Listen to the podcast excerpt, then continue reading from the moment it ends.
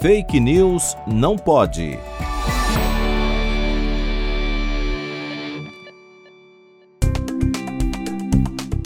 Você já deve ter ouvido falar que o açúcar pode ser tão viciante quanto as drogas. Mas essa afirmação tem fundamento? Para começar, o termo correto seria adicção e não vício. O estudo da adicção por açúcar em humanos é escasso.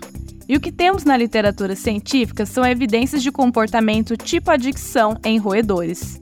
Contudo, os estudos em roedores possuem vários problemas metodológicos. Em muitos desses estudos, os pesquisadores pré-selecionam animais para o estudo que já apresentam uma forte resposta ao açúcar.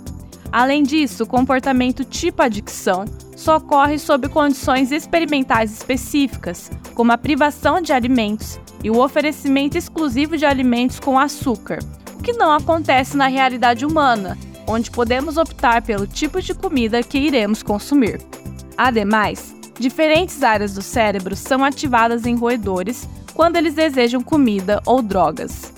Embora ambos os tipos de desejos ativem o núcleo accumbens, uma região do cérebro associada à motivação e ao sistema recompensa, a ativação ocorre em diferentes áreas desse núcleo accumbens.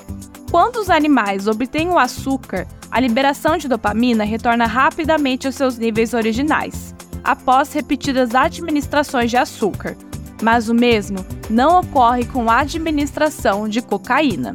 Portanto, ainda faltam evidências científicas para afirmar que o açúcar seria tão adictivo quanto drogas como a cocaína e a heroína. Busque por informações em fontes confiáveis e desconfie de notícias alarmantes e sensacionalistas. Fake News não pode. Apresentação: Laura Colette Cunha. Produção: Video Academics e Pretty Much Science, em parceria com a Rádio USP Ribeirão. Revisão: João Vitor Guimarães Ferreira.